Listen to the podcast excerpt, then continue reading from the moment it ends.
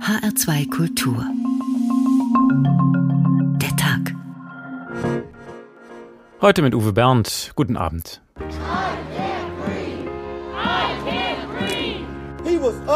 Meinem Bruder ging es bis zu diesem Zeitpunkt blendend, bis Polizisten ihn mit dem Gesicht auf den Boden drückten und jemand auf seinem Hals kniete. That will be a referendum on how far America has come in its quest for equality and justice for all. Dies wird ein Referendum darüber, wie weit Amerika in seiner Suche nach Gleichheit und Gerechtigkeit für alle gekommen ist. Wenn wir hier in Amerika für einen Schwarzen Gerechtigkeit bekommen, werden wir überall auf der Welt Gerechtigkeit für Schwarze sehen. Das hier ist der Beginn. Mr. Floyd. Mr. Floyd starb aufgrund seiner Herzvorerkrankung, die in dieser Situation zu Bluthochdruck führte. This nation and world witnessed a lynching by knee. Diese Nation und die ganze Welt wurde Zeuge, wie jemand mit dem Knie gelyncht wurde. The use of force is not attractive. Gewalt anzuwenden ist nicht schön, aber sie gehört einfach zur Polizeiarbeit dazu.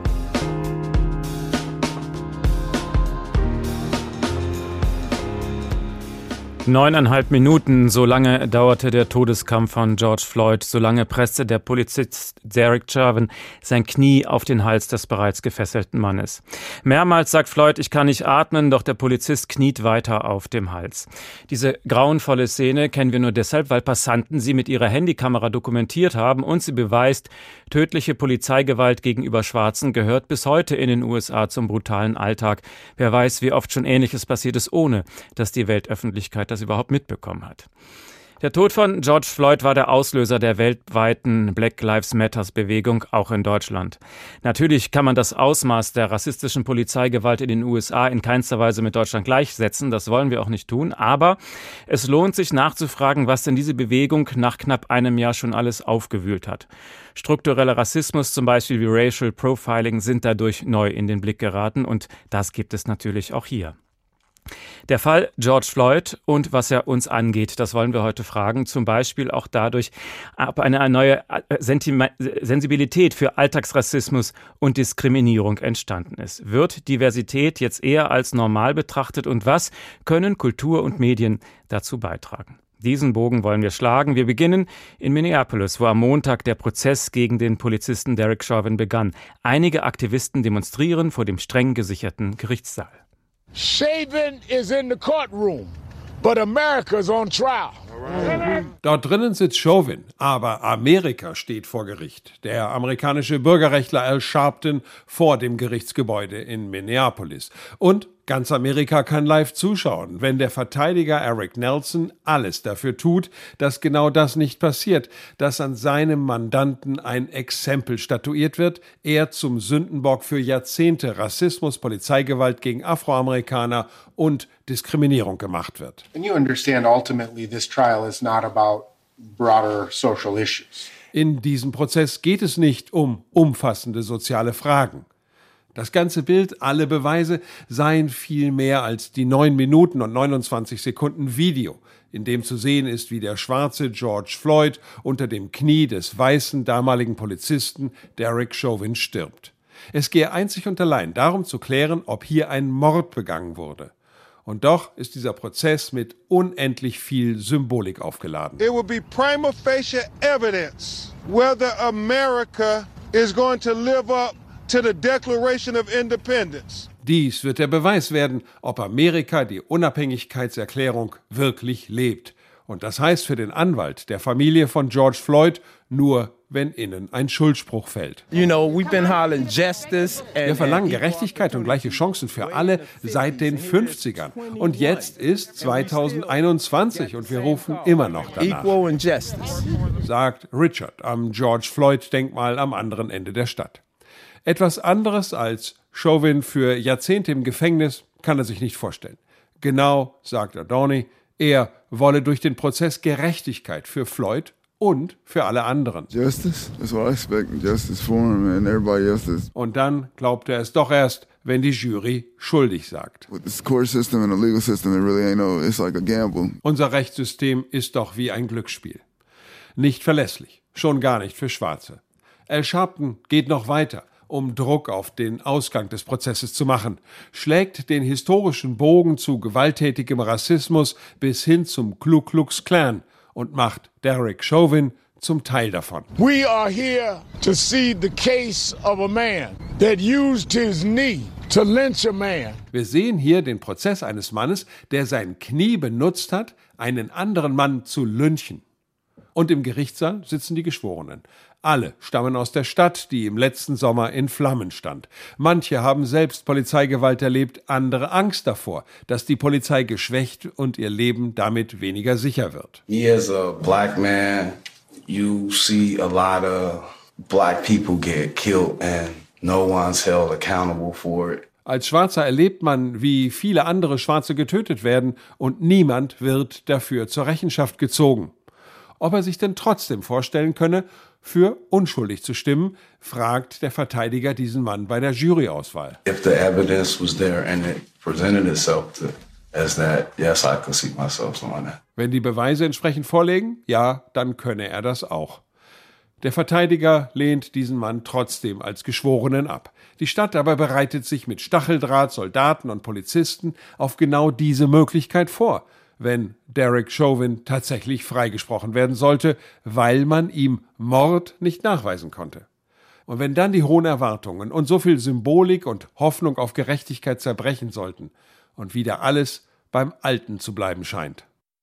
Arthur Landwehr über einen Prozess, der von allen Seiten mit Symbolik belastet wird. Dabei darf es doch eigentlich nur um die individuelle Schuld oder Unschuld eines Angeklagten gehen. Darüber sprechen wir nur mit Ella Müller.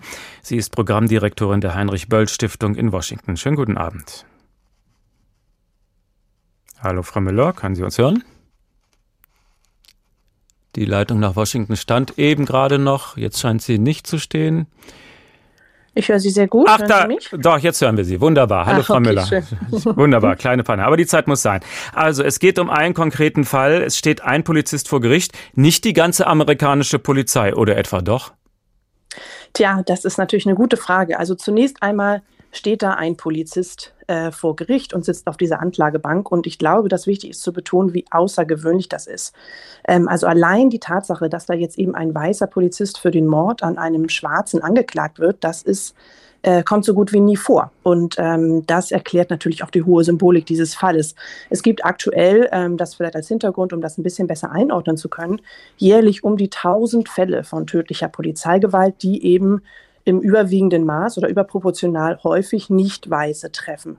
Ähm, das heißt zum Beispiel, dass es für einen schwarzen Mann in den USA heute immer noch wahrscheinlicher ist, durch Polizeigewalt zu sterben, als bei einem Autounfall. Das muss man sich eben mal vor Augen führen. Und das ist eben nicht ähm, für alle Männer äh, in diesem Land der Fall, sondern eben spezifisch für schwarze Männer.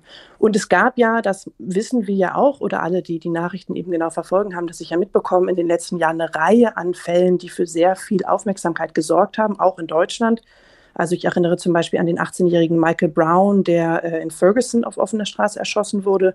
Oder der zwölfjährige Tamir Rice, der ähm, eben erschossen wurde, weil er eine Spielzeugpistole in der Hand hatte. Oder auch Eric Garner, der ähm, in New York City auf dem Bürgersteig äh, erstickt ist äh, in dem Würgegriff von einem Polizisten. Und was diese Fälle eben alle gemeinsam haben, ist nicht nur, dass da Schwarze durch Polizeigewalt gestorben sind, sondern auch, dass in keinem dieser Fälle Anklage erhoben wurde, geschweige denn eben ein Schuldspruch ausgesprochen wurde. Und das, das ist eben ähm, das ist, kein Zufall. Ja. Das ist jetzt eben neu, dass es diesen Prozess gibt. Wird er deshalb jetzt vielleicht auch mit Erwartungen überladen? Also überladen würde ich nicht sagen. Ähm, es gibt einfach sehr, sehr hohe Erwartungen an diesen Prozess, gerade weil das so selten passiert.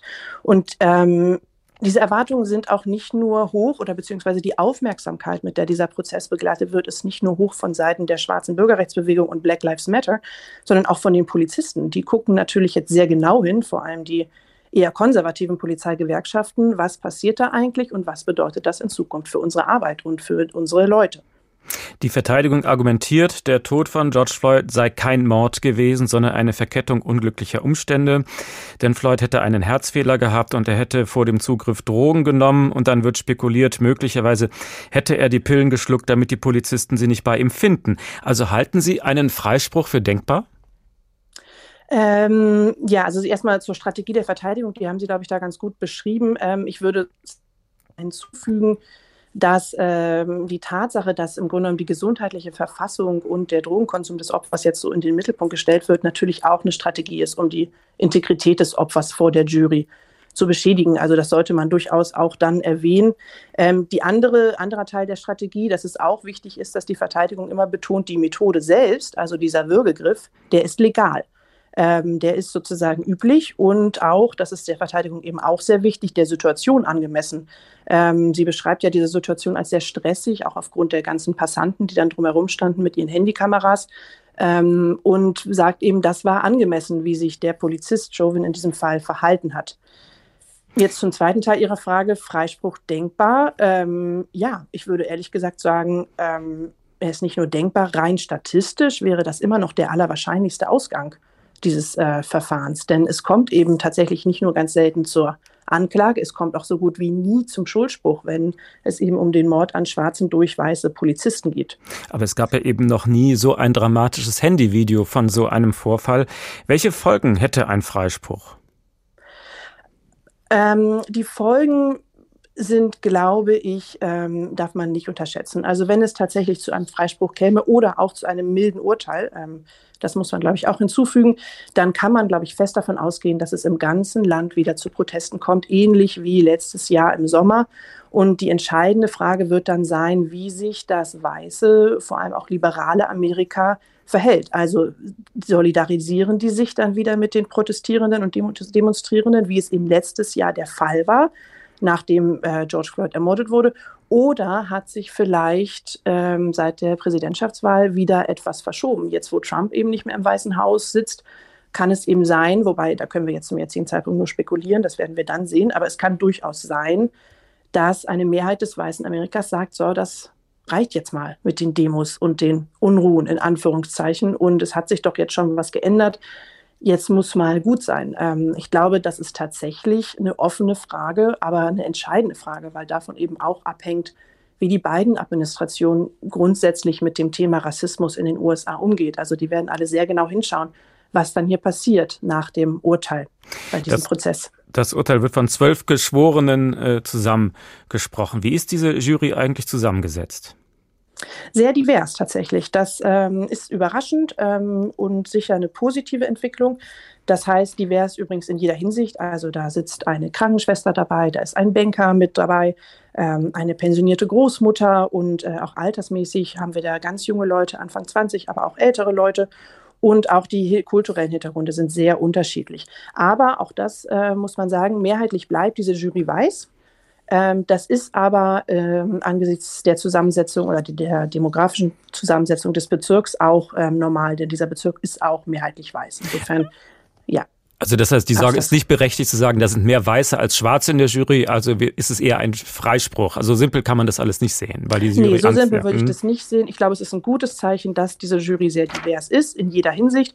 Und man muss auch sagen, das war gar nicht leicht, diese Jury zusammenzusetzen, weil ja immer noch ähm, bei so einer Zusammensetzung gilt, dass man Leute versucht zu finden, die unvoreingenommen sind. Und ähm, Sie haben es vorhin auch beschrieben, dieses Video von ähm, dem Tod von George Floyd, das ging um die ganze Welt. Also Leute zu finden oder Menschen zu finden, die das nicht gesehen haben, beziehungsweise sich nicht schon eine feste Meinung gebildet haben, das war sicher keine Kleinigkeit und ähm, deshalb wurde da eben sehr sorgfältig ausgewählt. Alle Jurymitglieder mussten lange Fragebögen ausfüllen, in denen es eben auch um ihre politischen Überzeugungen ging. Und auch da scheint sich eine sehr diverse Jury äh, gefunden zu haben. Und die zwölf müssen sich einigen. Es wird nicht ja. abgestimmt. Was passiert, wenn die sich nicht einigen können? Ist das denkbar? Ähm, das ist immer denkbar, aber es wird schon auch einen sehr hohen Druck geben, dass die sich einigen. Das ist ja ein wichtiges Verfahren, das auch sehr intensiv vorbereitet wurde. Und ich glaube, dass alle Jurymitglieder um ihre Verantwortung in diesem Verfahren wissen und ähm, sich sehr bemühen werden, da zu einem einheitlichen Urteil zu kommen ähm, sodass dieses Verfahren dann eben auch zu einem Abschluss kommen kann. Das war Ella Müller von der Heinrich Böll Stiftung in Washington. Vielen Dank. Und hier kommt jetzt eine Hymne der Black Lives Matters Bewegung. Gaby Wilson alias Her. Sie bekam sogar den Grammy für I Can't Breathe. at the same time. All the corruption and justice, the same crimes. Always a problem if we do it, don't fight and we die. We don't have the same right. What is a gun to a man that surrenders? What's it gonna take for someone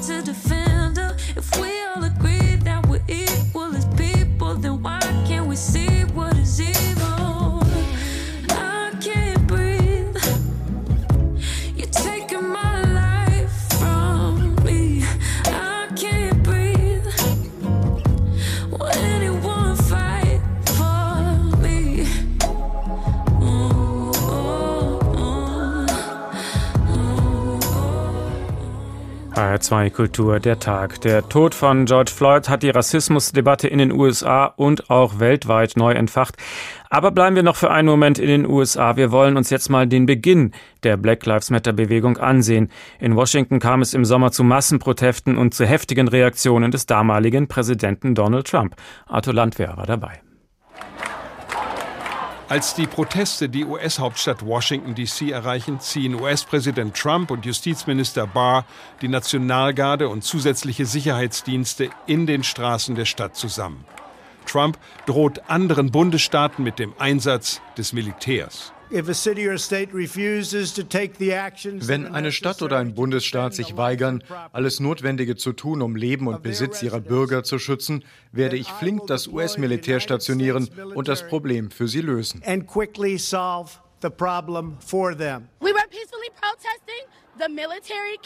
Am Pfingstmontag Kurz vor Beginn der Ausgangssperre in Washington versuchen sich Demonstranten vor dem Weißen Haus in Sicherheit zu bringen.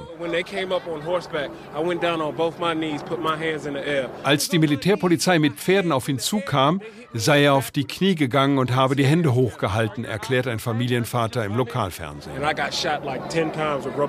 in the square. Right in the square. I went to get up, they hit me in the back with a und ich bin so zehnmal von Gummigeschossen getroffen worden. Ich wollte aufstehen. Da haben sie mich mit einer Tränengasgranate getroffen. Die Familie steht sichtbar unter Schock. Die Eltern und zwei Töchter waren aus Maryland gekommen, um gegen Rassismus und Polizeigewalt zu demonstrieren. I am your president of law and order and an ally of all peaceful protesters. Er sei der Präsident für Recht und Ordnung, hatte Trump zuvor im Rosengarten des Weißen Hauses verkündet. Er sei ein Verbündeter aller friedlichen Demonstranten, dann aber ließ er den friedlichen Protest räumen, um für ein Foto mit einer Bibel in der Hand durch den Lafayette Park vor dem Weißen Haus gehen zu können. Ein Bild, das die Demonstranten in ihrer Wut bestätigt, dass sie nicht gehört werden. Jedes Jahr werden in den USA 1000 Menschen durch die Polizei getötet. Für Afroamerikaner ist das Risiko, Opfer zu werden, zweieinhalb Mal so hoch wie für Weiße. In den allermeisten Fällen gibt es kein Video der Übergriffe, keine öffentliche Empörung, keine Demonstrationen. Die Familien bleiben allein mit ihrer Trauer, ihrer Wut und in ihrem Kampf für Gerechtigkeit. Hi, good morning. My name is Reverend Dr. Greta Willis. Greta Willis sitzt in ihrer Kirche im Südwesten von Baltimore. Das Pillar Worship Center ist ein fensterloser großer Raum, den auch ein halbes Dutzend billiger Leuchter nicht hell bekommen. Einen Altar gibt es nicht, genauso wenig wie Kirchenbänke. Nur ein schlichtes Holzkreuz lässt ahnen, dass dieser Raum eine religiöse Funktion hat. Greta eine kräftige, herzliche End-50erin ist Pfarrerin und zuständig für die Lebensmittelspenden für die vielen armen Familien in ihrer Nachbarschaft. Ein Viertel der Bewohner von Baltimore leben unterhalb der Armutsgrenze. Früher arbeitete Greta als Justizvollzugsbeamtin, bis zu dem Tag im August 2006, an dem ihr 14-jähriger Sohn erschossen wurde. Von der Polizei in ihrem eigenen Haus. I called the police because Kevin was having an emotional breakdown. So I, I was hoping that they would help. Ich habe die Polizei gerufen, weil Kevin einen emotionalen Zusammenbruch hatte. Und ich hoffte, sie würden mit ihm reden und ihn dazu bringen, mit ins Krankenhaus zu gehen. Die beiden Beamten hätten Kevin zuerst erfolgreich beruhigt. Der eine Polizist ging nach ein paar Minuten wieder, der andere blieb. Er lief Kevin durchs ganze Haus hinterher. Er hat ihn richtig gegen sich aufgebracht. Dann hat Kevin eine Plastikkehrschaufel in die Hand genommen. Der Polizist hat erst Pfefferspray eingesetzt, dann hat er ihn erschossen. Kevin hat sein Leben verloren, weil er eine Kehrschaufel in der Hand hielt. Im Polizeibericht stand später, Kevin habe den Polizisten nicht nur bedroht, sondern auch geschlagen. Der Polizist hätte in Notwehr gehandelt, ein justifiable homicide, also berechtigter Totschlag. Und davon gibt es viele in den USA immer wieder. Aber vielleicht ändert sich das eben durch die Black Lives Matters Bewegung. Haben die Massenproteste etwas bewirkt? Simon Wendt ist Professor für amerikanische Geschichte an der Goethe-Universität Frankfurt. Schönen guten Abend. Guten Abend.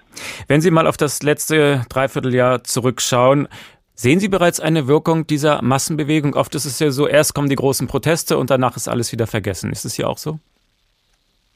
Nun ja, man sieht schon Veränderungen, aber man muss sich natürlich fragen, wie nachhaltig die Veränderungen sind. Wir sehen auf jeden Fall ein Umdenken in Bezug auf Rassismus. Äh, wir sehen, dass zum Beispiel Denkmäler, die an den rassistischen Süden erinnern sollen, entfernt wurden. Wir sehen, dass Unternehmen, äh, die mit rassistischen Produkten Werbung gemacht haben, das überdenken und teilweise auch vom Markt nehmen. Aber die Nachhaltigkeit, das heißt also tatsächlich ein Ende der rassistischen Polizeigewalt, das sehen wir noch nicht. Und das ist, denke ich, auch in den nächsten Jahren nicht zu erwarten. Glauben Sie, diese Bewegung hatte eine, Ausgang auf den, eine Auswirkung auf die Präsidentschaftswahl?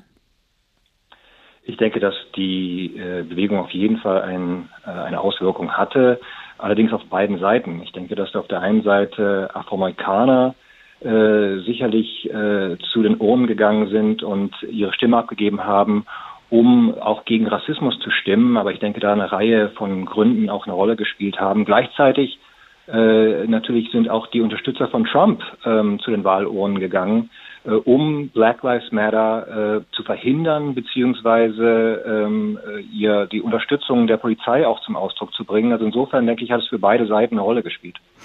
Welche Rolle welche Hoffnung wird jetzt in Joe Biden gesetzt in diesen Momenten? Nun ja, also Joe Biden hat seine Kandidatur und seine Präsidentschaft äh, zu einem gewissen Grad auch den Afroamerikanern zu verdanken. Und er hatte ja auch versprochen, dass er sich ähm, äh, gegen Rassismus stemmen wird und da auch durch Gesetze etwas äh, auf den Weg bringen möchte.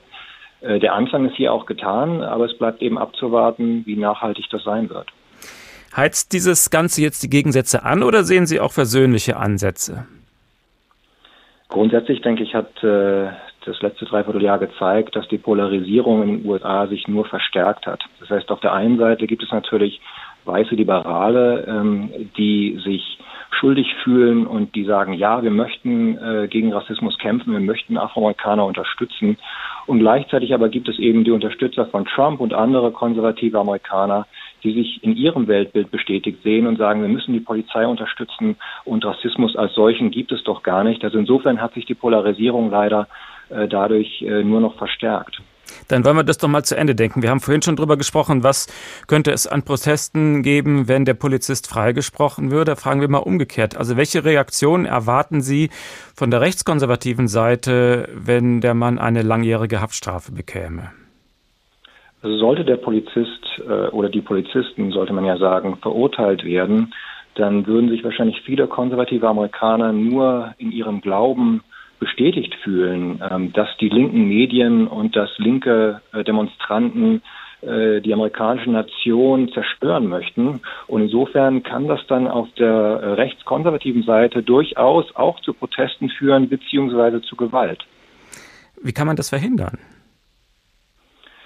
Ob das zu verhindern ist, ob das zu verhindern ist, das äh, ist natürlich eine gute Frage. Vieles meiner Meinung nach wird von Donald Trump abhängen. Je nachdem, wie Trump auf das Urteil reagiert, ob er zum Beispiel versucht, seine Anhänger anzustacheln, äh, könnte äh, das in die eine oder in die andere Richtung bewegen. Ähm, die Hoffnung ist natürlich, dass es keine Gewalt gibt, aber gerade wenn wir die letzten Wochen Revue passieren lassen, äh, ist fast alles möglich und vieles wird von Donald Trump abhängen. Joe Biden stellt sich als der Versöhner dar, aber natürlich ist die Polizeistruktur nicht von einem Tag auf dem anderen eine andere. Was passiert denn, wenn sich wieder ähnliche Tragödien ereignen? Ja, ich denke, dass grundsätzlich man festhalten muss, dass eine nachhaltige Veränderung sehr schwierig ist und auch Joe Biden das nicht schaffen wird. Äh, da muss sich grundsätzlich die Polizeikultur verändern und ähm, da, denke ich, sind viele Polizeigewerkschaften dagegen. Die stemmen sich eigentlich gegen Veränderungen. Und äh, bis also dieser, dieser Zustand da ist, dass es keine Polizeigewalt mehr geben wird und keinen Rassismus, da werden wahrscheinlich noch sehr, sehr viele Jahre ins Land gehen. Das war Professor Simon Wendt von der Goethe-Universität in Frankfurt. Vielen Dank. Der Fall George Floyd und was er uns angeht. Also holen wir das Thema jetzt mal nach Deutschland. Auch für deutsche Rapper ist das Thema Alltagsrassismus schon immer wichtig. Das hier ist zum Beispiel Blumio, geboren im Rheinland, aufgewachsen mit japanischem Pass und er verarbeitet seine rassistischen Erfahrungen so. Sieh mich an, was siehst du in mir? Nur einen kleinen Ausländer, der so riecht wie ein Tier. Ein dummer Schlitzauge, ein scheiß Reißfresser. Der Mann im besten Falle gleich ein Eschert, bitte sag's mir. Denn ich will wissen, was du denkst, denn es ist mein Wille, dass du jetzt das Richtige erkennst. Ich stink nämlich gar nicht, ich dusch mich jeden Tag. Man würde stinken, dann blitz ich doch bei den Mädels ab. Und nein, ich will auch nicht nur Reis fressen. Manchmal will ich auch ne Bockwurst in Senfglas mm, reinstecken und dann genüsslich verschlingen. Das hättest du nicht gedacht. Siehste, jetzt hab ich in deine Welt etwas Licht gebracht. Ich greif dich nicht an, ich reich dir die Hand. Bitte hör auf meine Worte, saug sie ein wie ein Schwamm. Denn es ist leicht zu sagen, Nazis raus. Doch jeder Mensch kann sich verändern, ich glaub Nazis auch. Und ich sag, hey Mr. Nazi, komm auf meine Party, stell dir meine Freunde vor. Das hier sind Rusbe und Kati, Thorsten und der Fatih, wir haben denselben Humor. Und wir sagen, hey Mr. Nazi, komm auf meine Party, ich zeig dir meine Kultur. Das hier sind Sushi und Technik. Das ist Blumio mit Hey Mr. Nazi. Nach dem Tod von George Floyd gab es auch bei uns zahlreiche Demonstrationen gegen Polizeigewalt und Rassismus. Auf dem Frankfurter Römerberg zum Beispiel versammelt sich etwa 8000 Menschen. Besonders aufgewühlt war nach dem Floyd-Video der Frankfurter Ingenieur Dirigé Wefelsieb. Er hat unserem Reporter Tobias Lübben daraufhin die Geschichte von seiner Polizeierfahrung in Frankfurt erzählt. Derece Wefelsieb sitzt in einem Bornheimer Café und erzählt, als sei alles gestern gewesen. Der Tod von George Floyd habe alles wieder hochgeholt, vor allem das Video, das zeigt, wie ein Polizist minutenlang Floyd die Luft abdrückt. Ich habe erst einmal nicht geglaubt, ja, obwohl er gesagt hat, ich kann nicht atmen. Bitte, die Polizei war so brutal, ja. Das ist richtig direkt an meinem Geschichte, ja. Ich habe auch sowas erlebt, nicht wie, wie George, aber Gott sei Dank. Wefelsieb hat im Oktober 2012 eine bleibende Polizeierfahrung gemacht. Das kam so. Seine Verlobte gerät in der U-Bahn mit Fahrkartenkontrolleuren in Streit. Sie ruft ihn auf dem Handy an, er eilt von der Arbeit herbei. Eine Kontrolleurin drückt ihm gleich einen rassistischen Spruch, wie diese auch später vor Gericht einräumt. Wefelsieb gibt Kontra, die Sache schaukelt sich hoch. Er ruft selbst die Polizei an, doch als die vier Beamten eintreffen, dreht sich die Sache plötzlich gegen ihn. Die Polizisten wollen seine Personalien aufnehmen, aber er hat nur den Betriebsausweis von Siemens dabei, wo er als Ingenieur arbeitet. Die Polizisten wollen deshalb mit Wefelsieb zu dessen Wohnung fahren und sich dort seinen Ausweis zeigen lassen. Als ein Beamter Wefelsieb Handschellen anlegt, eskaliert die Situation. Damals habe ich schon drum gebetet, bitte lassen Sie mich meine Hand frei aber Antwort war auch anders gewesen. Die Antwort sind Beleidigungen und Schläge, sagt Wefelsieb, auch ins Gesicht. Davon stamme auch die Platzwunde über der Augenbraue, die mit Fotos dokumentiert ist. Der Polizist sagt nein, Wefelsieb habe sich selbst den Kopf an der Dachkante des Streifenwagens angeschlagen. Fakt ist, Wefelsieb, zuvor kerngesund, liegt nach dem Polizeikontakt drei Tage im Krankenhaus. Die Staatsanwaltschaft klagt den Polizisten an, doch das Gericht hält die Beweise nicht für ausreichend. Der Beamte wird nur wegen Beleidigung zu einer Geldstrafe von 1400 Euro verurteilt. Seitdem ist Wefelsiebs Verhältnis zu Polizei und Justiz gestört. Sowieso ist der Vertrauen ist es weg, ja. Der ganze Prozess war nicht für mich zufrieden gewesen, ja. Die Polizei Frankfurt sieht den Fall dagegen wohl weniger dramatisch. Schriftlich betont sie auf HR-Anfrage, der Beamte habe Wefelsieb ja nur, so wörtlich, als dummen Schwätzer beleidigt. Das heißt, der Fall hat nichts mit Fremdenfeindlichkeit zu tun. Im Gegenteil, durch sein provozierendes Auftreten trage Wefelsieb eine Mitschuld an dem Vorfall. Deswegen habe man sich auch nie bei ihm entschuldigt. Wefelsieb selbst, in Äthiopien geboren und seit vielen Jahren deutscher Staatsbürger, hätte sich über eine menschliche Geste aber gefreut. Hätte ich auch gewünscht, weil ich will auch dieses Vertrauen wieder zurückgewinnen. Aber das war nicht der Fall. Das ist ein bisschen traurig, ja. Wohin kann man sich wenden, wenn man eine schwierige Erfahrung gemacht hat, zum Beispiel mit der Polizei, die man als rassistisch empfindet? Eine Möglichkeit wäre die Beratungsstelle Response an der Bildungsstätte Anne Frank in Frankfurt. Roman Jelsch ist der stellvertretende Leiter. Schönen guten Abend. Guten Abend, hallo. Was sind das so für typische Situationen, bei denen sich Leute an Sie wenden? Also wir haben es mit einer relativ großen Bandbreite an Vorfällen zu tun. Das fängt wirklich bei alltäglichen Beleidigungen und sogenannten Microaggressions an Das heißt, so alltägliche äh, äh kleine Verletzungen auch, die rassistisch motiviert äh, oder auch unbewusst passieren.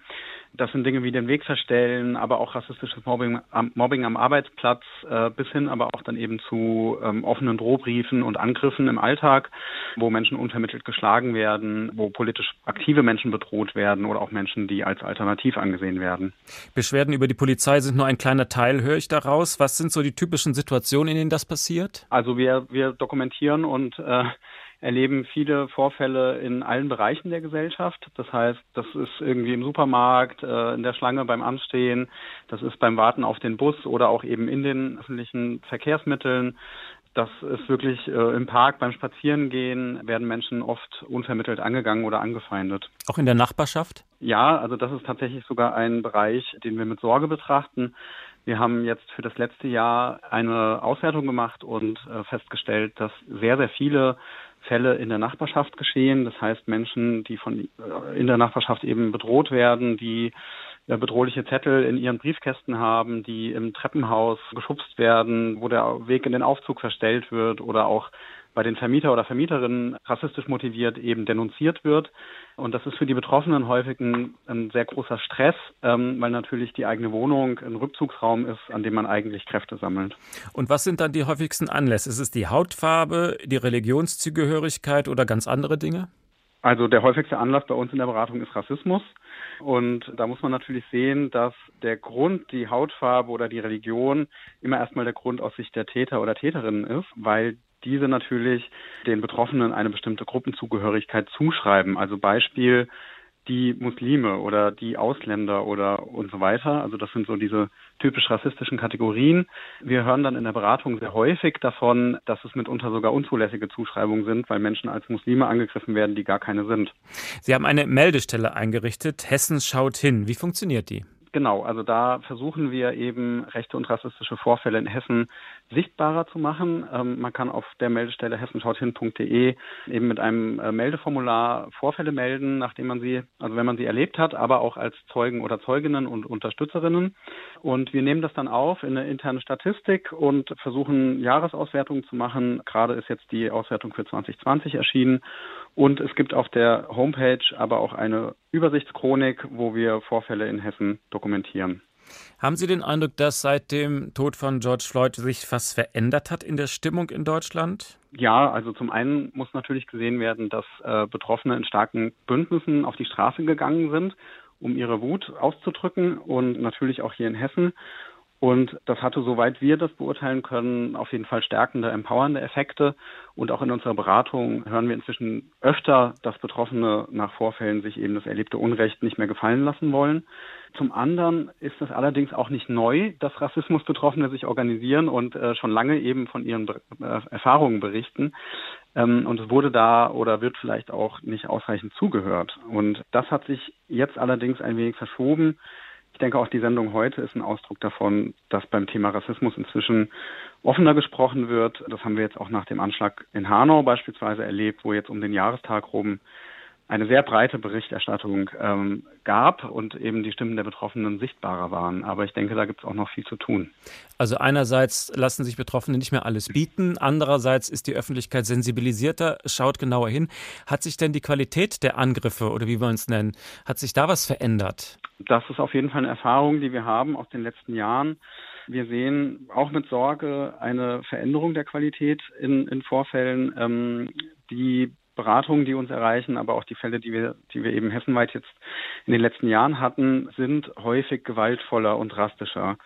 Also in Kassel wurde letztes Jahr ein Taxifahrer ähm, mit einem Messer äh, angegriffen und hat nur schwer verletzt überlebt. Wir haben den Anschlag in Hanau, wir haben Schüsse auf eine geflüchtete Person in Wächtersbach, im Taunusstein ist jemand rumgefahren und hat mit Stahlkugeln auf geflüchtete Menschen geschossen und so weiter. Also das, das ist natürlich eine Häufung und Verdichtung von rechter Gewalt, äh, die uns Sorge macht. Und dann gibt es noch den Vorfall NSU 2.0, wo ja gerade Polizeibeamte im Verdacht stehen, dass sie Drohmails verschickt haben. Wie wirkt das denn auf die Leute, die sich bei Ihnen melden? Ja, viele berichten uns in der Beratung, dass sie sich Sorgen machen ähm, und ein bisschen sich fragen, wer, wer schützt mich denn eigentlich, weil sie natürlich die äh, Erfahrung haben, ähm, dass sie diese Bedrohungsserie von NSU 2.0 irgendwie mitbekommen, dass also jetzt zuletzt wurde in, in Kassel eine geflüchtete Person an der Liege gefesselt, geschlagen und es wurde nicht eingegriffen. Wir haben auch mitbekommen, im Frankfurter Polizeipräsidium sind äh, viele Waffen, Waffen aus der Asservatenkammer verschwunden und der Verbleib ist nicht ganz geklärt. Das sind natürlich Erfahrungen, äh, die erstmal anerkannt werden müssen von Betroffenen, die sich da Sorgen machen.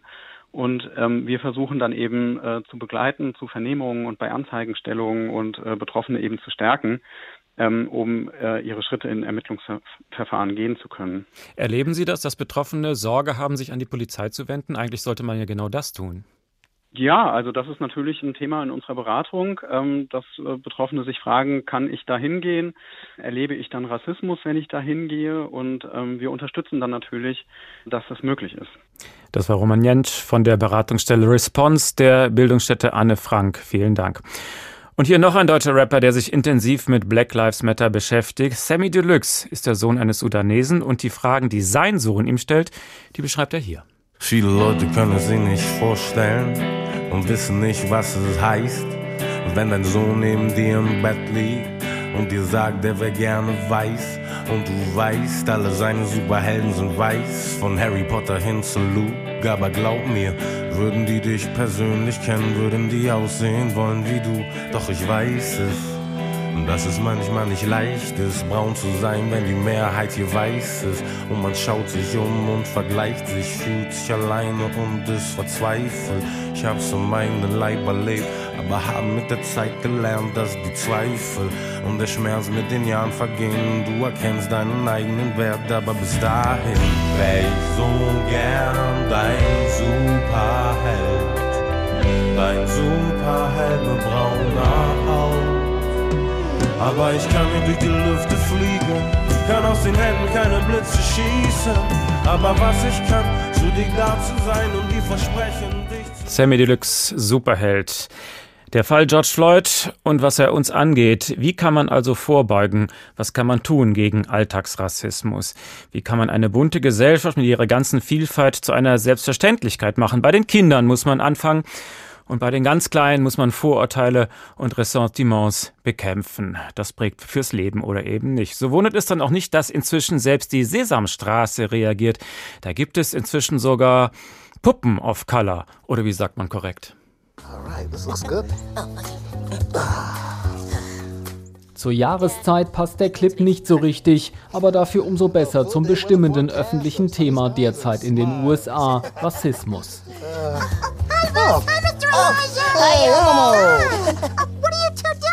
Der kleine Wes und sein Vater, zwei neue schwarze Puppen in der Sesamstraße, machen auf ihrem Herbstspaziergang Pause auf einer Parkbank, als Elmo um die Ecke kommt. This leaf is red like Elmo's fur.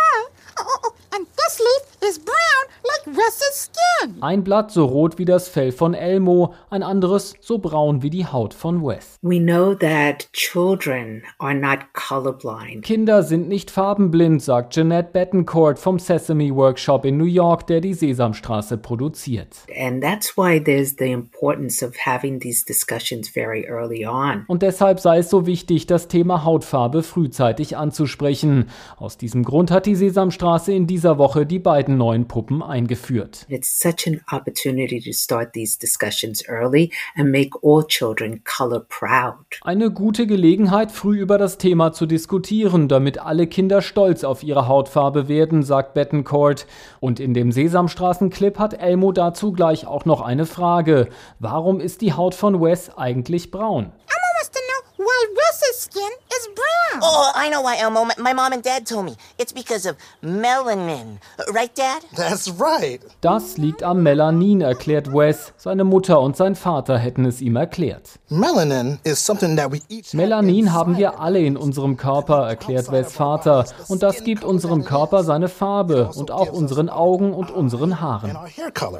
Oh, and our fur color? Yes, that's right, exactly, Elmo. Und natürlich auch der Fellfarbe des kleinen Monsters Elmo. Unsere Hautfarbe ist ein wichtiger Teil von uns, aber es ist okay, wenn wir auf verschiedene Art und Weise unterschiedlich aussehen. From infancy, Von klein auf registrieren Kinder die Unterschiede zwischen den Menschen, die sie sehen. In dieser Zeit bauen sie aber auch ihre Identität auf, das, was sie sind. Und um das zu tun, brauchen sie die Hilfe von uns Erwachsenen, Eltern, Erziehern oder Lehrern. Is when we as grown-ups, where the parents, caregivers, teachers are the ones that are helping children do that. Und die brauchen auch manchmal die Hilfe von Fellmonstern und Sesamstraßenpuppen. Oh my goodness, I have to Oh, wir haben ganz viel positive Rückmeldung bekommen von Eltern. Manche waren richtig begeistert. Wir füllen offenbar eine Lücke. Viele Eltern sagen, das ist das erste Mal, dass wir dieses Thema ansprechen können mit unserem Kind, weil wir nicht wussten, wie wir das angehen sollen. Die Sesamstraße erklärt den Kindern, wie es zu verschiedenen Hautfarben kommt. Ein Beitrag von Peter Mücke. Ein Beispiel für mehr Diversität in den Medien. Wie wichtig sind solche Entwicklungen? Darüber kann ich sprechen mit der Kulturwissenschaftlerin und Autorin Mitu Sanyal. Schönen guten Abend. Ich grüße Sie. Wie groß ist die Diversität in den Medien bei uns? Naja, es ist einmal irgendwie, wie viele Menschen, die nicht so aussehen, wie man sich in Deutschland Deutsche vorstellt, nämlich weiß, was ja überhaupt nicht stimmt. Ganz viele von uns sind ja alles mögliche andere, sind vertreten in den Medien. Aber zum anderen ist es auch wirklich, wie reden wir als Medien über diese Menschen? Und da wissen wir inzwischen von ganz vielen Studien, wenn es Verbrechen gibt, dann ist die Wahrscheinlichkeit, dass der Name des vermeintlichen Täters genannt wird, exponentiell höher, wenn es sich um jemanden handelt mit irgendwie sichtbarem Migrationshintergrund oder in Anführungszeichen komisch komisch klingendem Namen. Mhm. Andererseits, ja, was kann man dagegen tun? Also Vorschriften machen oder was empfehlen Sie da? Also wir hatten ja ganz gute Vorschriften tatsächlich in, also gerade so Rundfunk irgendwie ähm, Selbstverpflichtungen und so. Und die sind ja alle gekippt worden nach Silvester in Köln. Also nach irgendwie 2015, 2016, mhm. dem Silvester in Köln. Dass es dann den Druck gab, gerade auf die Medien, wegen politischer Korrektheit irgendwie berichtet ihr nur nicht darüber, was einfach nicht stimmte. Also zu antirassistisch zu sein, das kann man den Medien wirklich nicht vorwerfen. Ähm, und dass seitdem irgendwie sich ganz vieles verschoben hat in der Wahrnehmung. Also dass ja die gefühlte Gefahr in Deutschland steigt, steigt, steigt, während de facto irgendwie kein anderes Land ist so sicher wie Deutschland. Die Gefahr, irgendwie Opfer von Gewaltverbrechen, von irgendwie terroristischen Übergriffen, was auch immer zu werden, sinkt durchgehend in diesem Land. Warum fühlen wir uns also nicht sicher? Irgendwie, und das hat ganz viel mit den Narrativen, die uns angeboten werden, zu tun. Also nicht, wenn irgendwie unser ähm, Innenminister sagt, irgendwie die Mutter aller Probleme ist die Migration, dann kann ich nur sagen, nein, das ist einfach nicht wahr. Andererseits habe ich das Gefühl, wenn ich so den Fernseher einschalte, ich sehe mehr Moderatorennamen, die erstmal ausländisch klingen oder die auch ausländisch aussehen. Also da entwickelt sich doch was. Oder wie ist Ihr Eindruck da? Ja, es bewegt sich langsam etwas, aber es ist ja auch faszinierend irgendwie, dass wir es so deutlich wahrnehmen, weil wenn man sich wirklich die Statistiken anguckt, dann hinkt Deutschland so auch gerade im europäischen Vergleich zu England, also Großbritannien, weit hinterher. Und trotzdem haben wir das Gefühl, es ist schon viel, viel mehr, weil es halt vorher mal niemand war. Auch das muss man ja sehen. Ähm, die, die Briten sind ja einen anderen Weg gegangen. Die haben ja gesagt, wir setzen auf Quote. Irgendwie, wir müssen anteilig an der Bevölkerung so und so viel einfach mal abdecken. Also auch nicht hundertprozentig, genauso wie es mit der Frauenquote auch niemals irgendwie 50-50 war, sondern wir müssen überhaupt mal ein paar Schritte in die Richtung gehen. Und das hat ganz viel gemacht. Und zwar interessanterweise ganz viel mit der nächsten Generation von Leuten, die sich überlegt haben, möchte ich Journalist, Journalistin werden? Kann ich mir vorstellen, einen solchen Beruf zu wählen? Dieses If you can see it, you can be it. Das ist ganz wichtig. Also wenn man es sehen kann, kann man sich auch vorstellen, jemand wie ich kann das machen. Ihr Vater stammt aus Indien, Ihre Mutter ist Deutsche mit polnischen Wurzeln.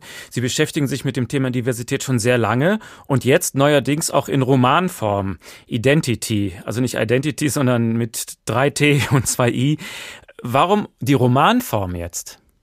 Naja, weil Identitäten sind ja keine Daten und Fakten und Zahlen, sondern es sind ja Geschichten, Geschichten, die wir uns selbst erzählen. Und gerade bei Identität war es aber bei Leuten wie mir ganz lange so, dass andere die über uns erzählt haben. Ich will damit überhaupt nicht sagen, nur irgendwie Schwarze dürfen nur Schwarze reden oder nur Frösche dürfen nur Frösche reden. Ist das ja absoluter Quatsch. Aber wenn halt immer nur weiße Experten erzählen, wie ist der Inder, die Inderin irgendwie und irgendwie die anderen sind ja zu betroffen, um das selber zu können, dann stimmt da etwas nicht. Eins meiner Hauptthemen in meinem Roman ist Being Mixed Race, also wie Sie eben so schön gesagt haben, mein Vater kommt aus Indien, die Familie meiner Mutter kommt aus Polen. In Deutschland sind 25 Prozent aller Menschen Mixed Race. Warum gibt es das in der Literatur nicht? Irgendwie, es müsste ja einfach in irgendeiner Form abgebildet sein. Der erste Roman mit einem Mixed Race Ich-Erzähler überhaupt war der Buddha aus der Vorstadt von Hanif Qureshi. Das war 1990. Echt? Vorher gab es, ja, das, das muss man sich wirklich mal vorstellen. Vorher gab es einfach die Vorstellung nicht, dass diese Geschichten wichtig und relevant sein könnten. Oder meine Mutter wurde ja noch gesagt, als ich mit mir schwanger war, das ist aber jetzt sehr bedenklich, ne? so gemischte Kinder, die sind ja auch instabiler, die neigen dann später zu Depressionen. Gibt keine wissenschaftlichen Belege dafür.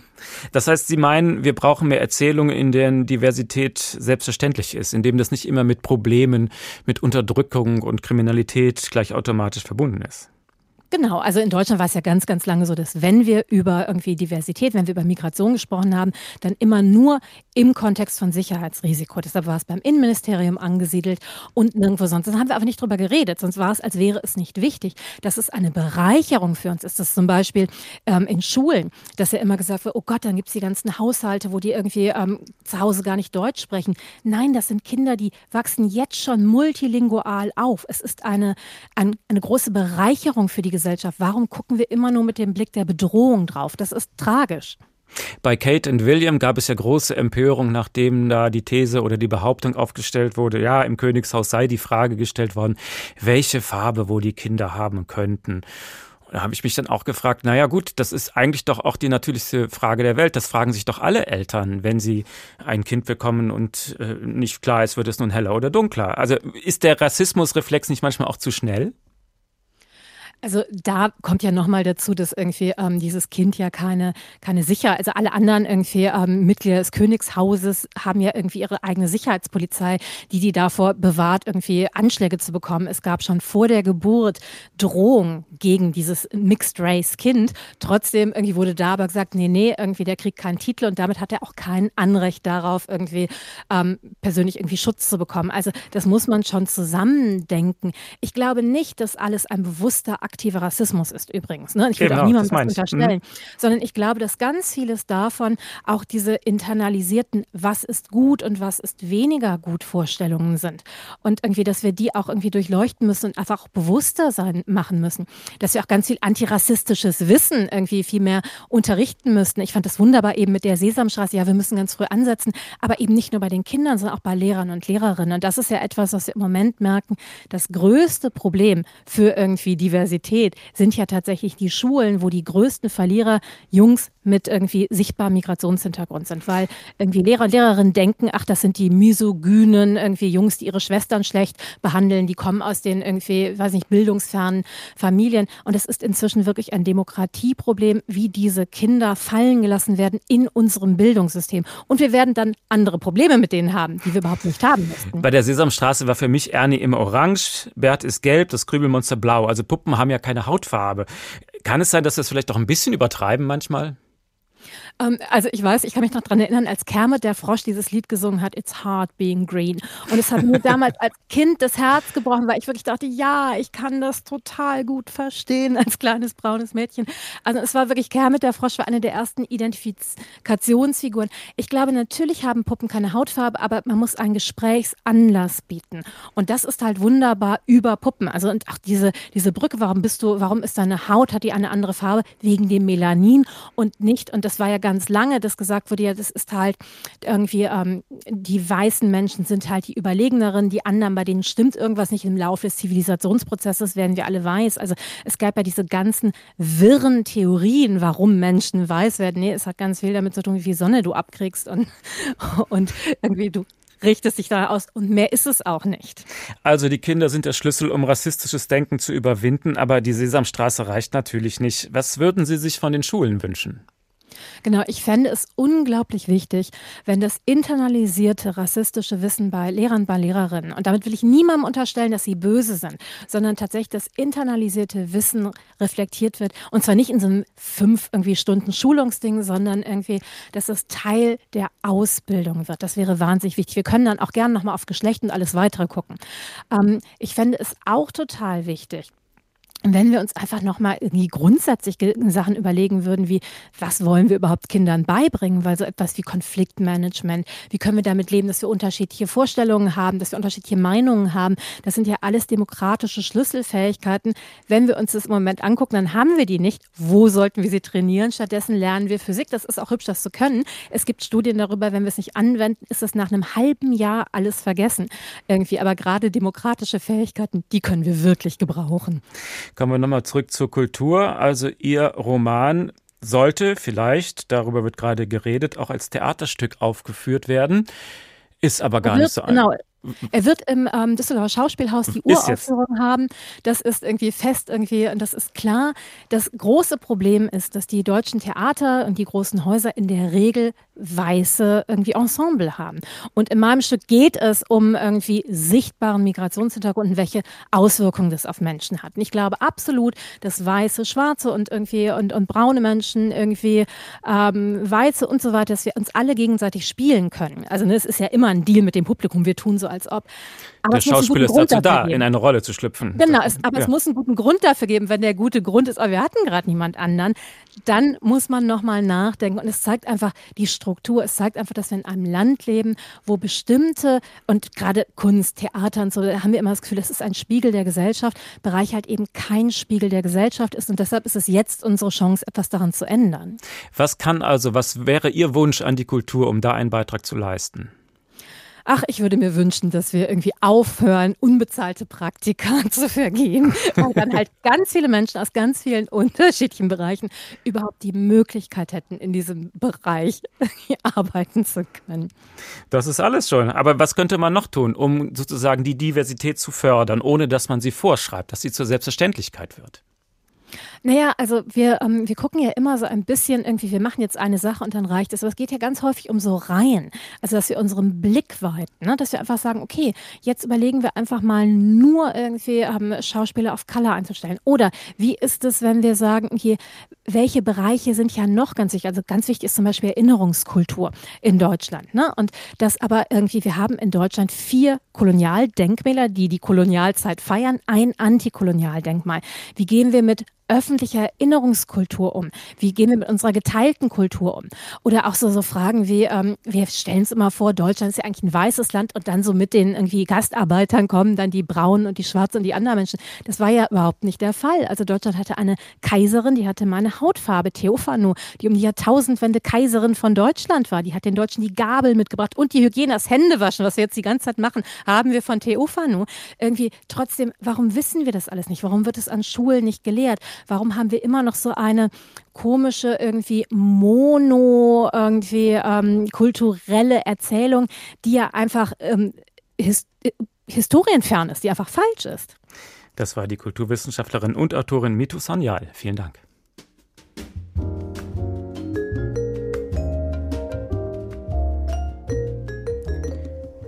Das Urteil gegen den ehemaligen Polizisten Derek Chauvin wird noch eine Weile auf sich warten lassen, je nachdem, wie lange die Geschworenen auch für ihre Beratung brauchen. Die Bewegung aber, die dieser Fall ausgelöst hat, die hat bereits einiges in die Bewegung gebracht und das wollten wir heute Abend zeigen. Mein Name ist Uwe Bernd. Guten Abend.